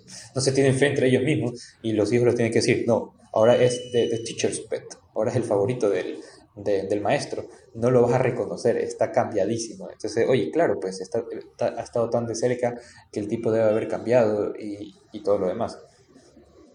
Incluso, incluso, incluso Ese, cuando... ese, ese foreshadowing que hacen al inicio de la escena cuando Salomé está ahí poniendo las, las eh, hierbas, no sé qué hierba será, en, en esta canasta y le sube al tejado, dices como, ah, oh, este capítulo va a pasar algo interesante. Entonces, es como, "Mm, aquí ya se viene el, el milagro que, que sabemos todos, ¿no? Del, del, Yo me lo imagino, el, el paralítico yo me lo imaginaba distinto porque dice que removieron el techado. Entonces yo me lo imaginaba que sacaban las tejas y con unos palos hacían hueco, así. Yo me imaginé que era de paja, no sé por qué. Creo que, no sé, me imaginé las casas de indígenas de acá, ¿no? Yo me imaginé que, no, techo de paja, movieron la paja. Claro, aquí te da una explicación un poco más, ¿no? Es piedra, entonces lo que hicieron es como... Y claro, el rompieron techo, la... Entonces, pero qué, qué, qué, qué bueno que hayan explicado de dónde sacan una polea y una canasta para bajar un paralítico. Porque uno dice, ah, justo tenemos aquí una polea porque sabíamos que íbamos a bajarlo por un techo. No, no lo sabías. Entonces, ah, por eso fue, eso era Y el por eso techo. hay la cuerda y, y claro, el- tiene más, tiene más de sentido, ¿no? Y como- y le, destroza- le destrozan la casa y dice, oye, ese es nuestro techo, déjalo ahí. Y los tipos lo sacan para bajar el paralítico. Pero ahí... Pero espera, eh, antes de entrar, antes de entrar al milagro, sí, eh, antes... hablemos no, un quería- poco de la previa, que chévere. O sea, digo, por un lado para mí fue ese detalle de decir como, oh, Salomé está haciendo oración contemplativa, qué, qué lindo. Y de ahí la otra es Jesús enseñar a la gente. O sea, cuando llega la mamá de, de Abigail y es como, tengo una pregunta acerca de, de lo que dijiste, como, ¿cuándo llegará? Y ahí, y ahí vemos a, a un Pedro sobreprotector. Es, a ver, nosotros podemos querer mucho a Jesús y, y estar enamorados de, de la mirada del Señor y todo lo que quieras, pero el auténtico fanboy de Jesús en ese momento es Pedro. El fanboy hasta casi que se, es no- novia celosa. El Porque cuando, oye, ah, yo tengo una pregunta, y el otro, oye, acá el maestro acaba de viajar de, de Canaán, y más adelante se empieza a reunir la gente, oye, ¿qué vamos a hacer? Tenemos que sacarlo, porque hay mucha gente. No, no, tranquilo, cálmate. Pedro es un tipo que está atento, que está ahí con todo, y vemos cómo es el tipo más lanzado, el tipo que está convencido, y que más adelante te- sa- sabemos que es quien, quien, lo, quien lo va a traicionar, pero así mismo como es un tipo, es un fanboy de Jesús también. Claro. Eh, Creo que justo esa escena- eso pensé hoy en la mañana. Lo- viendo, reviendo este capítulo, fue como, wow, cuando llegue la escena del, del rechazo de. Pedro, o sea, de la traición de Pedro, pucha, esta escena va a ser muy fuerte. O sea, viéndolo en la pasión ya fue muy fuerte. Y ahora viéndolo ya como en, no sé, siete temporadas, viéndolo a Pedro en toda su transformación, en todo su cambio, pucha, eso va a doler. O sea, esta escena va a ser re poderosa cuando lo graben. Otra cosa que me di cuenta en este capítulo de Pedro, bueno, de Simón, qué bestia, qué mamadísimo que está ese man, qué fuerte que es. es tu quicio, el man. Es tu, brazo ahí y sobre agarrado. Es pescador, brother. De a tu casa. Claro, como, como pescador, y aparte como tiene la túnica sin mangas, Andrés tiene mangas, entonces, pero tú ves los brazos de Pedro diciendo, un quiño de ese man debe sentarlo uno. Por eso yo de Mateo sí me habría hecho ahí mismo, porque si me agarra de esa manera con esos bracísimos, diciendo, me va a sacar la madre, me va a mandar al seno de Abraham de un golpe nomás. Entonces... Eso es, habla también mucho de Mateo acerca de eso, ¿no? O sea, ves Mateo tiene este, este, esta, no sé si voy a decir deseo, sincero, pero al menos Mateo es Mateo y los romanos, Mateo y los romanos me parece maravilloso. El pretor me parece que es un filio de putana. Bueno, está, está, claro lo que quiero decir. El pretor me parece un tipo, pero me parece maravilloso cómo, eh, a ver, todo este capítulo sirve para presentarnos el panorama político y por qué Jesús se convierte en un peligro para el pueblo judío, entre comillas. Y también cómo el pretor, que todo el mundo, hasta los mismos romanos le tienen miedo, y dice, me va a matar a mí. Cómo el pretor deja que Pedro se vaya. Ah, me vio la cara, no importa. ¿Por qué? Porque se pagó los impuestos de dos años y el pretor está feliz porque ha cumplido la cuota de Pilatos. Entonces ahí explica, ah, entonces por eso es que dejan que Pedro siga dando, bueno, Simón siga dando vueltas por ahí porque lo que consiguió fue para calmar a Pilatos con el tema de recaudación de impuestos. Porque sabe que calmarlo, lo que dice, excedió el pedido de Pilatos. O sea, el man va a quedar re pepa, como... Re pepa, así que no me importa, me vio...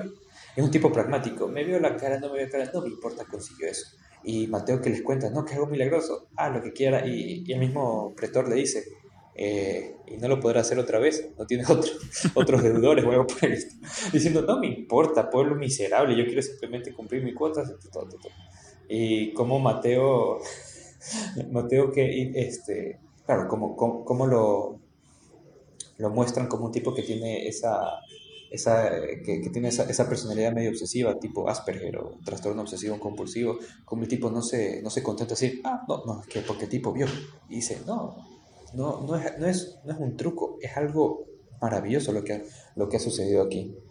Y bueno, y, y, el pretor no importa, sigue hablando, esto lo otro, y, y cómo el pretor se divierte con lo raro que es, que es Mateo, como al inicio del capítulo eh, Gaius, el, centurión, que luego es, es, ascendido a primi, a principal, supongo que es algo así como general, eh, le dice, actúa normal, y después dice, olvida lo que dije, no, normal, solo actúa. Como, como dice, este tipo es raro, no hay nada que hacer. actúa, como dice, actúa natural. Digo, siempre actúa natural, siempre demuestra lo que pienso. Como, actúa normal, como una persona normal en una situación normal. Y dice, se arrepiente y dice, no, perdón, perdón. Ah, y eso es bonito porque eh, a, pesar que, a pesar que el, romano siempre ha, dicho desde el inicio que lo, que lo desprecia, eh, después eh, como que se, indudablemente se va creando algún tipo de relación, algún tipo de vínculo. Y, y veamos qué, qué, pasa, típico, no sé si alguno de esos eh, romanos sea el centurión que, que perfora el costado de Cristo. O que pida al Señor que le cure a su, a su, a su, criado. Ajá. Eh, qué, qué, sé yo, pero esas, esas conversaciones que tiene con, con los romanos, Mateo, en parte Mateo es, es un niño, a veces el tipo va explicando, es un tipo rarísimo como, como el, el pretor le dice, toma una, una aceituna y el otro la coge con el pañuelo. y no se, la eh, come, es como, le deja así. ajá, lo deja así y lo mira. Eso, pero el, el pretor que eh, es un tipo práctico, sabe que ese man es muy raro pero es inteligente y le pide consejo en plan broma y dice, maravilloso, sencillo. Y le hace caso y se, y se pone a trabajar con el consejo que le dio Mateo. O sea, genial. Digo, a mí, a mí de Mateo me, me parece chévere esa o sea, refleja esa necesidad humana. Porque Mateo no sé si lo podría utilizar el término como esa búsqueda sincera de la verdad. En Mateo creo que es una necesidad. Es una necesidad. Es casi una obsesión. Es una necesidad como necesito saber la verdad. O sea, claro, necesito saber la por su personalidad medio obsesiva. Y chévere lo que le responde Andrés, ¿no? O sea, digo, le lleva incluso a ponerse en riesgo su vida presentándole a Simón que sabe, como tú dices, de, de un madrazo me mandan al seno de Abraham. Y como lo que le dice a, lo que le responde a Andrés es súper lindo, ¿no? Es poderoso, ¿no? Si, si a ti mismo no te crees, cualquier cosa que te digamos no va a tener sentido. Eso, es. Y Mateo va también a ver qué onda, qué pasa con este Jesús que está ahí predicando. Eh, y, es bonito, uno, los, niños que le lanzan piedritas y, y, Mateo que está acostumbrado a que lo traten mal, dice, solo quiero escucharlo. Y regresa a ver que los niños le dicen, sube, sube. Y sube las escaleras de la manera más rara posible, limpiando cada una vez. Y también vemos cómo después Pedro, un poco a su manera bien ruda, lo empuja diciendo, siéntate, ya está. Ah, ya, ya, muy gracias, muchas gracias. Entonces primero los niños que lo llaman y, y Pedro que está en plan en plan embajador, en plan director de campaña política, ese se llama Jesús, ese se llama Jesús. Entonces vemos que Pedro... ¿Ves, el orgullo de Simón? O sea, ves como Simón está orgulloso de, ya, ahorita se viene, ya, ahorita ya, ya vamos a ah, empezar. Ah, como, como le dice, este es el Mesías, y si no estoy peleando, con, eh, eh, si no estoy luchando romanos contra, contra los romanos, pues quiero hacer algo hasta eso. Entonces, esa visión todavía muy humana de, del reino de los cielos. Y claro, como él ayuda a su manera muy ruda empuja a Mateo para que se siente. Ya, sube nomás, sube nomás que no lo vas a escuchar. Eh, eh. Escúchale, mira lo que quieras ver. Y dice, y atento, saca tu, tu tablilla. Y el otro, bien mandado, saca la tablilla y empieza a apuntar. parece genial. Es del detalle. Ah, claro, es, la curación viene del Evangelio de Mateo, entonces pero es súper lindo ese detalle. Eh, a mí me encanta lo pedagógico que es el Señor. O sea, como dice, bueno, mis amigos acabamos de llegar de una boda, así que les voy a explicar y explica, ¿no? De que hay que estar listos eh, y cuenta la parábola de los, de los siervos, eh, se me fue el nombre, bueno, y habla acerca de hay que encender la luz y ponerla encima para que le nombre a todo el mundo, no le pones debajo de la canasta, bla, bla, ¿Sabes lo pedagógico que es el Señor? Eh, ¿Ves también cómo se divierte el Señor? el personaje de Barnaby, no sé cómo se traduciría en español, me encanta, creo que es mi personaje. Creo que es mi personaje favorito, porque ves cómo hace bromas del Señor y me encanta. El de, el de como, escuché lo que, podía, lo que hiciste en las bodas. ¿No podrías hacer eso mismo con el pozo cerca de mi casa? Parece golazo de broma. Y la ciega lo tiene, que, tiene que, le tiene que golpear la ciega. y ves... Es, es y, y, ves las bromas que le hace el señor y el señor se divierte. O sea, ves que realmente el señor se ríe de lo que dice, se ríe de, de, de las bobadas. Eh, y lo ves lo pedagógico que es. O sea, cómo se explica, cómo enseña a la gente, cómo intenta utilizar las cosas eh, cotidianas. Me encanta lo que les dicen, ¿no? Como, aquí todos somos justos, ¿no? Y dice, bueno, o sea, más o menos, ¿no? O sea, no somos malos. Y todos como, sí, sí, sí. Como poco a poco se empieza, se empieza a, llenar la, la, casa de ese video porque lo, lo va, va, van llamando entre sí. Y uno cuando lee la Biblia dice, en aquel tiempo dijo Jesús a la multitud. Pero a veces uno piensa que Jesús pasa de multitud en multitud. De repente Jesús va. Yo pensaba que Jesús siempre tenía una multitud atrás exactamente, de él. Exactamente. Y aquí uno puede ver de, una manera más eh, orgánica, más normal, cómo se forman las multitudes. Se forma la multitud por esa hospitalidad judía propia de, de la mentalidad semita, que son casas abiertas hasta cierto punto.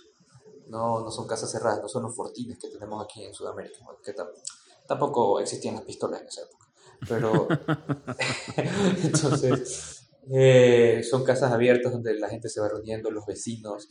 Eh, hay una parte en que, en que Salomé, como, como buena madre, como buena anfitriona, está, está llevando la comida. Nos quedamos sin esto, esto, lo otro. Pídele a fulanita eh, de al lado. Y le dicen, fulanita está aquí escuchando. ¿Y ahora qué hacemos? No sé si es María o alguien más le dice, calma. María Magdalena. María Magdalena. María Magdalena es que le dice, ya, no pasa nada. Están todos bien comidos, están todos escuchando no pasa nada. Entonces... Ya se, están, ya se están alimentando con la palabra de Dios. Sí, es muy bonito ese Entonces vemos cómo la, se, va, se, va, se forma de manera orgánica una, una digamos, tertulia o una, una, enseñanza del Señor. Bueno, el sermón de la montaña será, será distinto porque es en la montaña. Ahí sí, tiene, ahí sí es la multitud que sigue a Jesús pero aquí es Jesús llega a una boda, se hospeda en la casa de los papis de, los discípulos, empieza a conocer a los discípulos, empieza, empieza a llegar a la gente, la gente empieza de sapo a sapiar y se empieza a formar una multitud.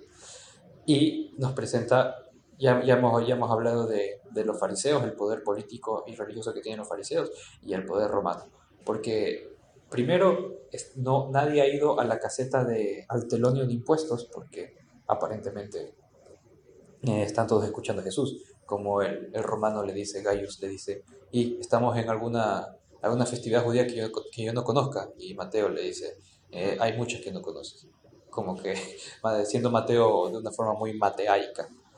Luego, luego llega otro soldado que le dice, oye, hay disturbios en los, en los suburbios.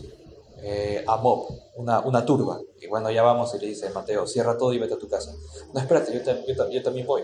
Le dice, hay una turba de personas, tú no quieres estar cerca de personas, pero al final, al final va.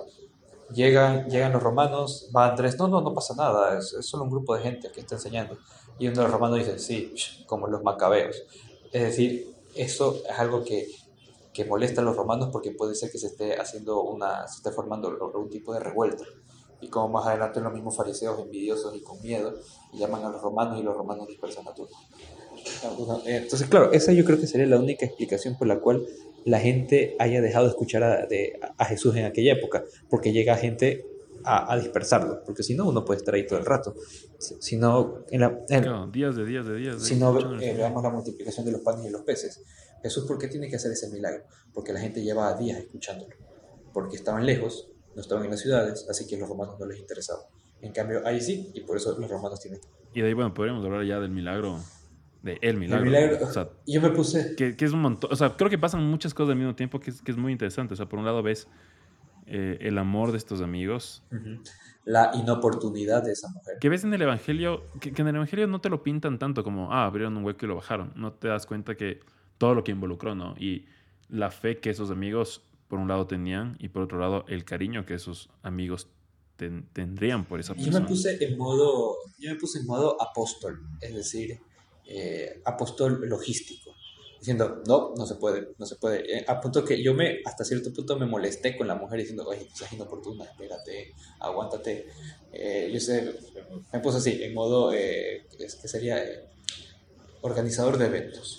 Si fuera un organizador de eventos de Jesús, no querría que me pongan un paralítico para decir, porque eso supondría problemas porque tengo los fariseos que están ahí hechos los sapos, tengo los romanos que están llegando, y aparte voy a hacer un signo eh, milagroso frente a esta gente que me va a armar pleito. No, aguántate, espérate unos días, toma tu turno y ya está. Y eso fue obviamente una dureza de corazón de mi parte, porque vemos que la otra no le interesa, suplica, no, no se puede, no se puede, y a quién va. Los, los apóstoles medio la ningunean, aparte son, son etíopes. Los etíopes eh, son negros, ¿ya?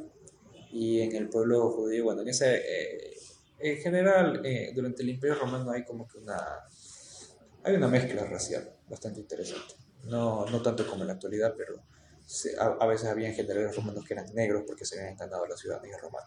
Y habían rubios que eran esclavos porque habían perdido la ciudadanía romana. Entonces, como cuenta esa mujer que es de Egipto, porque su papá era de Etiopía, son etíopes, entonces tú ves que los cuatro amigos son negros. Entonces los etíopes son claro. unos judíos de un momento particular distinto, es decir, no, pero son judíos, son judíos etíopes, no son los judíos, digamos que, eh, no sé si, yo creo que son después de, de, la conquista de la tierra prometida, es decir, no son los judíos que fueron liberados, de alguna manera liberados de Egipto, sino que vienen, aparecen después. Así que tal vez como que son judíos un poco distintos, pero los tipos van ahí sin miedo, sin paro, y a quien le piden ayuda, a alguien, de mujer a mujer. Esta mujer etíope le pide ayuda a María, y María dice, ¿qué hacemos? ¿Qué lo otro? No, no se puede, no se puede. Y, el, y la otra, ¿y el techo? Ok, vamos, vamos por el techo. Y es María quien los guía. Es, es eso, es simplemente, tengo que conseguir algo y lo consigo, como diría San José María también, me paso por el forro los respetos humanos. ¿Qué me importa lo que me digan? Porque tengo que ayudar a mi amigo, porque quiero ayudar a mi amigo. Y el otro también. Lo que le dices, si tú, fue, si tú estuvieras en esta situación, ¿no harías tú, no quisieras in, inoportunidad? O sea, ¿no, ¿no, te importaría? Y le dice, yo estuve en esa situación, así que entiende perfectamente a María. Y por es lindo cuando empiezan a bajarle por primera vez, o sea, bueno, destrozan el techo, ahí se ve, de, oye, esta es mi casa. Como esta, como esta señora primero le ven, o sea, le llaman, ¿no? Jesús de Nazaret por el nombre y le dice, le dice lo mismo, como si tú quieres puedes sanar, o sea, if you're willing, puedes curarlo. Y la respuesta de Jesús es hermosa, ¿no? De tu fe es hermosa. Pucha, qué lindas palabras de parte de Jesús para una mujer. Y, lo, y eso lo dice mientras están las autoridades políticas judías. Hey, ¿quién eres? ¿Quién te ha dado permiso para enseñar? Y Jesús ni siquiera les para ahora. O sea, regresa, regresa a ver, pero es que no puede, no puede más, digamos, eh, la fe de esa mujer lo ganó, lo, lo, lo, prendó a Jesús, diciendo, oye, qué hermosa fe, que el pastor diga lo que le dé la gana, qué hermosa fe. Entonces... Y de ahí llega el paralítico y, y creo que Jesús hace, o sea, ahí Jesús da, se complementa con la lección que dio con el anterior, como la curación eh, de cuerpo es en segundo lugar y lo importante es curar el alma, así como al leproso su verdadera curación no fue tanto quitar la lepra, sino el no apartarse, no apartarlo de él, no dejarlo solo. Aquí en este caso igual, o sea, lo primero que le dice es, tranquilo hijo, tus pecados te quedan perdonados, porque para esta persona paralítica ese, ese fue un castigo de Dios, o sea, escuchar que Dios le perdona es lo que necesitaba. Bueno, este es, dice que nació paralítico y también como bien, bien reflejado se ve en el Evangelio, Jesús empieza a decir lo que piensan los fariseos. Y como ya hemos conocido a los fariseos, entendemos que, que, es una reacción natural de un fariseo que piensa así. No porque los fariseos, por ser fariseos, son unos desgraciados. Ya vemos a Nicodemo, que es un fariseo, y debe haber muchos fariseos, como, como de hecho pasó, muchos fariseos se convirtieron. Luego estuvieron haciendo problemas porque querían que todos los cristianos sigan la ley mosaica. Y por eso el primer... Sí, no, y no, gracias, yo estoy feliz como estoy. sí, sin que me pasen a cuchillo, dices tú. Entonces, el primer, y como el primer concilio de, el, primer concilio de la cristiandad es, a ver, dejen de exigirle cosas que, que, no, que no tienen que exigir, exigirse a los, a los gentiles, a los cristianos que vienen de la gentilidad. Pero bueno, ya entendemos cómo, cómo son los fariseos, al menos estos fariseos y el que habla, Shmuel, eh, ya entendemos mejor ese, ese fariseo, es un fanático de la ley, es un muchacho, es joven, y esa juventud, también tú y yo cuando hemos sido jóvenes hemos, hemos pasado a veces un poco de fanáticos, ya con los años, con los años y con, con la vida, ¿no? Notas que las cosas no son tan tajantes y hay unos matices que hay que tomar en cuenta, sin olvidar la esencia. Bueno, pues estos fariseos, estos fariseos son relativamente jóvenes, entonces por eso son más celosos, celosos de la, de la ley y por eso empiezan a exigir y todo eso. ¿Quién era? ¿Quién lo otro? Y cuando hace la curación y todo el mundo empieza a, a festejar, bueno, primero Jesús empieza a leer, eh, a leer los corazones de los fariseos. Es un, Jesús dolido, porque le duele esa dureza de corazón. Y dice, para que vean que el Hijo del Hombre tiene poder, tiene poder levántate. Y, y lo cura y todo el mundo maravillado empieza a, a lanzar hurras y vivas. Y los fariseos, auxilio, aquí hay un, un, agitador, está, está atentando contra la paz, los romanos desenvainan y la turba tiene que irse.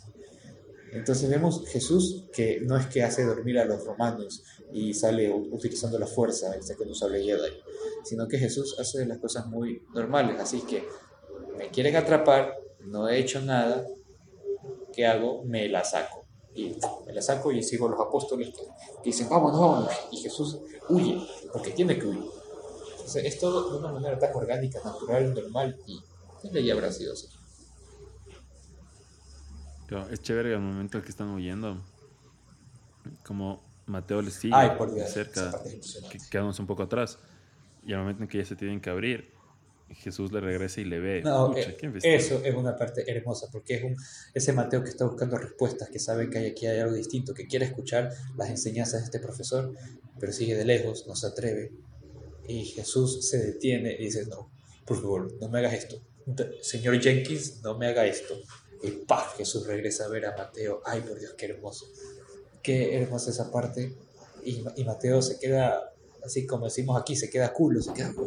¿Qué, qué pasa aquí?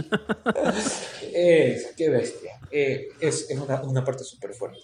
Me, me, me, encanta, me parece, me parece maravilloso. En mis apuntes puse Jesús y Mateo, punto. Bello Punto. es bello. Es que, y es esa mirada tan, tan del Señor de, de te ve. El Señor te mira, o sea, te mira como nadie más te mira, o sea, te ve en toda tu verdad. Te estoy, te estoy buscando, te estoy buscando, ahí estás, aquí estoy, ya voy a por ti. ¿Cómo, qué, qué pasará para que Mateo deje todo? Si te, Mateo con lo obsesivo que es, cuando Jesús lo llama, lo llame y tenga que dejarlo todo, será muy fuerte y hasta difícil para él hacerle caso a, Jesús porque va en contra de su personalidad. Hay que ver cómo, cómo, cómo Jesucito sigue trabajando a, Mateo para que cuando lo llama, Mateo pueda ser capaz de decir, me la saco. porque así hace con nosotros, Jesús nos va trabajando de a poquito sin que nos demos cuenta. Lo mismo hizo con, lo mismo hizo con, con, Mateo, le puso a Simón en, eh, eh, en su camino, hizo que esté ahí, eh, en, el milagro, en, la, pesca milagrosa, luego en ese momento, hasta que finalmente ya está bien trabajado y ya el fruto está maduro, para que Jesús simplemente ponga la mano y el fruto caiga, diciendo, Ea, ven. Y fue. No, que, ya, quiero ver esa parte, quiero, ver la vocación de Mateo. Eso va a ser muy chévere. Y ya la escena termina, este episodio termina con esa petición de Nicodemo a María Magdalena de por favor, dame una entrevista. O sea, necesito ver al Señor, no me importa en dónde sea la hora, la cueva, mm, me da... Y claro, están haciendo ese foreshadowing a esa conversación que tuvo Nicodemo en la noche con el Señor. Pero le ves ese, esa necesidad, ese deseo de, conocerlo, pero no como muy contrario de Shmuel de para juzgarlo, sino como necesito saber la verdad. Sí, mira, saber la verdad. Y eh, vemos también por qué María eh, tiene, tiene dudas por todo lo que está pasando, porque eh, los romanos están intentando apresar a ese agitador, los fariseos quieren, quieren que sea apresado porque está yendo en contra, en poca del status quo. Y, y, Nicodemo dice, donde tú quieras, yo no voy a poner nada para, que no piense que, que, es una, que, que es una trampa. Y la emoción de Nicodemo, que dice, acabo de ver un paralítico caminar enfrente mío. Es decir, el tipo ha visto un signo visible, público, maravilloso, no puede ningunearlo, no puede ignorarlo. Eh, eh, es, maravilloso, es como, como ya he dicho otras veces, la figura ese, de ese Nicodemo que busca sinceramente la verdad. Parece maravilloso y es el sabio, el viejo, pero es el que se deja, el que está abierto al misterio, el que se deja vencer por las maravillas de Dios es, es un tipo que toda su vida, y claro, para llegar a ese punto es porque toda su vida ha querido verdaderamente eh, seguir y buscar a Adonai, como dicen ellos, que me parece una palabra muy bonita. Nicodemo es, es, es un gran personaje, o sea, lo han desarrollado y lo han convertido en una persona tan, tan eh, relatable, tan... Se fue el español, eh, tan cercana, te puedes identificar tanto con él en su manera de ser. Y, y te digo, lo que me encanta lo que dices de sin importar la edad en la que tengas, cuando el Señor te llama o cuando el Señor te busca o cuando tienes esa, esa necesidad de Dios, la edad un poco se pierde. Eh, claro, ¿no? O sea, cuando, cuando Jesús, cuando Nicodemo va a ver en la noche a Jesús, eso es lo que Jesús le dice. Tienes que volver a nacer. Y, el, y, para nosotros es, es, eso, es el volver a nacer, es eso. Cuando encuentras a Jesús, uno siente que, que vuelve a nacer y no será solo una sola vez en tu vida. O sea, creo que eh, ha habido muchos momentos en los que sientes ese volver a nacer, no sé, después de un retiro, tal vez de una temporada en la que no estuviste tan pío, como sientes ese volver a renacer. Y como Nicodemo le dice, a cualquier rato, si quieres de noche. Yo siempre había entendido que Nicodemo le decía en la noche para que el man pueda ir sin que le hagan problema, pero aquí le dan una interpretación distinta. O bueno, que es voy de noche para que Jesús no tenga problema me parece muy bonito diciendo a la hora que quieras, como sea, cuando sea, donde sea, tengo que hablar con ese hombre. Entonces, ya quiero ver eh, cómo, Jesús lo mirará con, con, ternura, porque sabe que es un, fariseo, sabe que es un tipo que lleva toda su vida estudiando la ley de Dios y buscándolo a Dios. Entonces, ¿con qué ternura lo mirará? Y bueno, yo tengo, yo, yo tengo cercanía con este, con este curita de 95 años que Luego, luego, de, luego de su accidente de hace unas semanas, lo he visto más viejito, más abuelito. Y, a pesar que eh, tiene 95 años, yo tengo 31, puede ser perfectamente mi bisabuelo. Bueno, abuelo. Entonces, hay momentos en que, en que me da ternura diciendo, es un cura que lleva más de 60 años de sacerdote, que ha dejado toda su vida por, por Dios, por el reino de los cielos. Y ahí está, jodiendo, es una joda. Es, fregado, es, es cascarrabias, es, es, es, soberbio porque no, no, no, admite ayuda de ningún tipo, pero realmente es, puta, qué ternura el, el, cura esto. Entonces, eh, porque, porque sé ver más allá de, de, de todos sus, sus eh, evidentes defectos, que los míos pueden ser mucho peores. Y aparte que son defectos huevones. Simplemente lo que pasa es que... El problema no es que son buenos defectos, son pendejos. Si no tuviera buenos defectos, más sea... Se acepta. Sí, no, no, lo, no, es que es un defecto cuando el, tipo estérico no acepta ayuda, lo cual eso causó su accidente hace, hace una semana, pero bueno, la cosa es, veo, veo, veo este curita, y sobre todo en las noches porque se cansa más, que ya está así medio dormido mientras va comiendo a veces, le hago una broma, se ríe lo y, lo veo todo, todo abuelito, ya, ya por fin lo veo abuelito, antes lo veía como un cura mayor. Entonces, ese, algo así tal vez pueda sentir Jesús cuando vea a, ese anciano de la ley, eh, a ese fariseo, maestro de maestros, yéndolo a buscar. Entonces, esa ternura hasta, hasta humana. Alguna vez conversando con, con tu esposa que, que, que le da ternura a los, los viejitos en especial cuando son curas viejitos, que también conoce a este padrecito. Bueno, pues similar. Eh, Jesús sabrá lo mucho que, que le ha dedicado al estudio de la ley de Dios y tal vez Jesús verá de alguna manera a alguien con el cual pueda hablar sin parábolas. Bueno, también le hablará con parábolas, pero lo, podrá hablar casi que de igual a igual, casi, porque es un tipo estudioso y, y toda la sabiduría de Jesús será impresionante. Entonces, esa, esa ternura humana y también sobrenatural que debe tener el Señor al, hablar con este individuo que lo busca y que no se ha dejado ganar por, por eh, los respetos humanos y está abierto al misterio, que es el amor de Dios. Totalmente. O sea, ahorita que hablas, o sea, cada vez pienso más en, que el, Señor por algo dijo el Señor de que tenemos que volver a nacer. O sea, y es, es el volver a ser niños. O sea, el niño es el abierto, el niño es el que está dispuesto, el niño es el que quiere conocer más. Entonces, Nicodemo está siendo como un niño se deja maravillar por los milagros de Dios y, como quiere conocerlo. Hay que ser abiertos, hay que dejarse ser niños. Hay que dejarse vencer por ese misterio. Sí, dejarte enamorar por el Señor. O sea, es hermoso. Qué gran serie y qué gran capítulo. Creo que este es un capítulo mm, medio raro. O sea, este es el, este el más bíblico. Sí, el más bíblico. Definitivamente el más bíblico. Es más, si tú te metes en la Wikipedia, ves las referencias que tienen y es como son dos filas ahí de, de, partes del Evangelio. No, también el Señor, eh, bueno, los escritores aprovecharon para meter ahí muchas parábolas, ¿no? Que el Señor cuenta en otros momentos. Que no significa que el Señor no haya podido repetir parábolas, ¿no? Seguramente tal vez decía, oye, estuvo buena, la voy a reutilizar. Esta me salió bien, la voy a volver a usar. o, los, los, momentos que, los momentos que en, los cuales utilizó, en ninguna parte dice que haya sido de momentos distintos, puede que haya sido todo ahí o qué sé yo, porque cronológicamente, pues eh, creo que el escritor de la Biblia no, no fue con un corrector de estilo para que le diga, mi hijo tiene que ordenar un poquito mejor.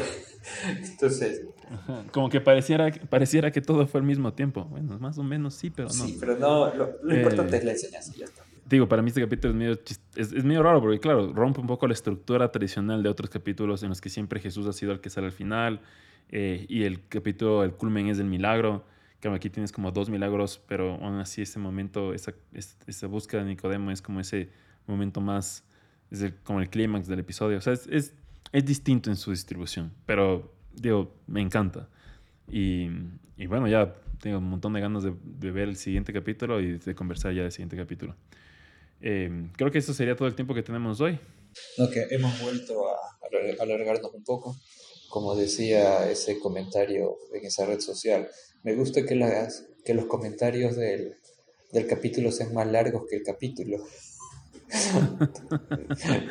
Perdón. Ah, totalmente, totalmente. Pero sí, es que hay tanto por hablar de esto. Y bueno, si tú que nos estás escuchando ahora quieres compartir algo acerca de lo que este capítulo te dejó a ti, te impresionó y algo que dejamos detrás, que te encantaría compartirlo con más personas, pues puedes mandarnos un voice note a nuestro WhatsApp, que lo dejaremos en la descripción de este capítulo, o nos puedes mandar un correo con un audio o escrito a como ellos lo vieron arroba gmail.com y podríamos leerlo en el siguiente episodio eh, para compartirlo con toda la comunidad, que nos encantaría poder conocer más de como esta serie y como Jesús, que al final es Jesús, ha impactado a más personas en su vida. Bueno, muchas gracias por habernos escuchado. Como ya dijo Joaquín, nos pueden encontrar en redes sociales. Espero que les haya gustado. Y si no les gustó, diga por qué no les gustó. Un saludo, gracias por habernos acompañado como ellos lo vieron. No se olviden siempre de buscar a ese Jesús como lo hicieron aquellos primeros. Muchas gracias. Chao.